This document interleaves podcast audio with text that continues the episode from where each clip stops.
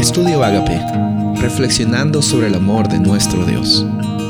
El título de hoy es Dios nos ha hablado por el Hijo. Hebreos 1.2. En estos posteros días nos ha hablado por el Hijo, a quien constituyó heredero de todo y por quien asimismo hizo el universo.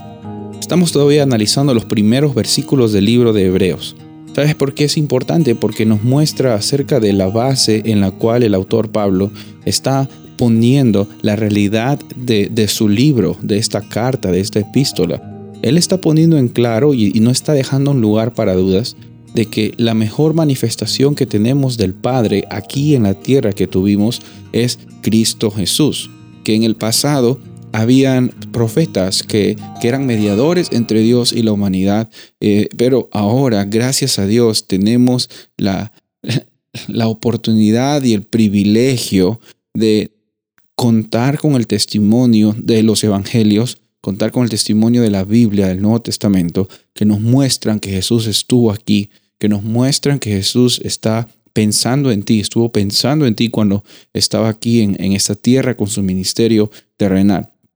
Y eh, eh, también es, es, interesante ver que los primeros cuatro versículos del libro de Hebreos son una oración larga, no hay, no hay ni un punto, sino es todo va de, corrido, mencionando la realidad de que eh, el Hijo de Dios, Jesús, vino a este planeta para, para que por medio de Él nosotros reconozcamos, tengamos vida eterna y también sepamos que, que Jesús es Rey y Señor, pero también es nuestro Salvador. Me encanta ver esta realidad en el libro de Hebreos. Es algo bien profundo. Ver que en, el Antiguo Testamento se apuntaba hacia un Mesías que iba a venir a liberar al pueblo de Israel y a todos los pueblos que estaban por parte del pacto de Dios, que era un pacto inclusivo.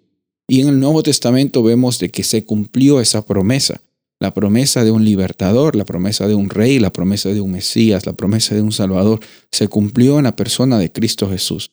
Hoy día tenemos la oportunidad de vivir en estos tiempos finales, en estos tiempos, en esta temporada en la cual son dominadas en hebreos como los posteros días.